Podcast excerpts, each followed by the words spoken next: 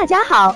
欢迎收听接好运啦 FM。如果你正在准备孕育宝宝，却不知道怎么科学备孕，或者正和试管婴儿打交道，都可以来听听我们的好运大咖说。大咖说什么？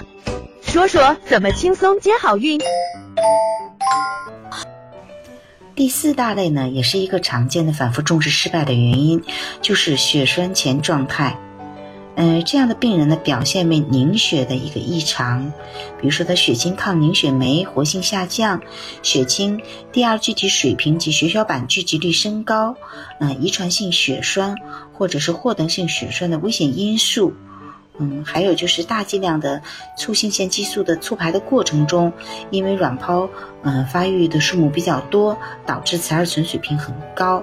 嗯，胚胎移植以后呢，又给予大剂量的孕激素做黄体支持，这种呢都容易导致这个血液处于一种高凝的状态，它呢也会影响子宫内膜的容受性，导致胚胎的一个种植障碍。所以呢，这个血液循环呢也是非常重要的，所以我们会提倡这个病人在移植胚胎后，嗯，踩动感单车运动啊。那还有一些人给他服用阿司匹林呐、鱼油啊，这些都是为了改善这个血液循环。第五大类引起反复种植失败的原因呢，呃，就是移植操作，嗯，是不是正确？它是不是经常都有移植困难的情况？比如说宫颈管这个角度很比较特殊，这个移植管。有没有血染？胚胎放置在宫腔的位置，嗯，移植管的种类等等的，其实这些也是和移植的成功率是有关系的。那么胚胎移植操作呢，本身是会刺激到阴道或宫颈的，嗯，如果说你的刺激的比较强烈，那可能引起子子宫局部缩宫素的产生和前列腺素的释放，使子宫收缩的活性增加，嗯，所以呢，这个也会。哎，影响到胚胎的着床率，所以移植过程不是很顺利的。病人有明显的这个呃腹痛的，可能会诱发他的宫缩，容容易引起前列腺素及缩宫素的释放，这个呢可能会嗯影响胚胎的种植率。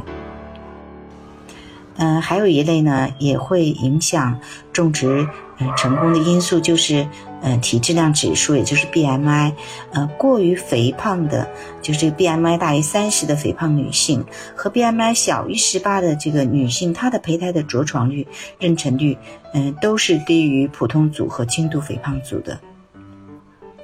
嗯，脂肪含量过少或者过多，嗯，都没办法提供一个体内良好的一个内环境来维持妊娠。而且会增加不良妊娠结局的这个发生率。值得重视的是，嗯，反复种植失败还有一个原因就是心理因素，呃，社会经济压力可以通过下丘脑垂体卵巢轴和神经内分泌免疫轴对整个机体的影响来干扰胚胎的种植。嗯，反复移植失败的患者的主要的负面心理表现为抑郁和焦虑。那么，抑郁呢，主要来自于经济负担。年龄，嗯，自身素养等三个方面，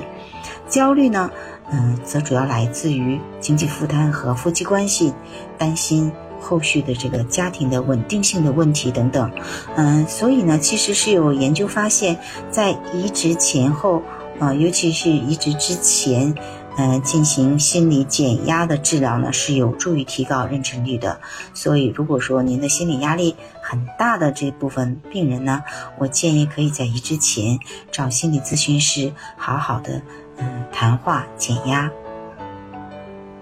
那还有一些因素呢，比如说，嗯。高卵泡刺激素，也就是 FSH 水平很高，嗯，高游离的雄激素，宫腔镜检查结果异常，输卵管积水，高泌乳素血症，甲状腺功能异常，呃，甲状腺过氧化物酶抗体阳性，那等等呢这些呢，也是会影响到胚胎的种植的。想了解更多备孕和试管的内容，可以在微信公众号搜索“接好运”，关注我们。接好运，让怀孕更容易。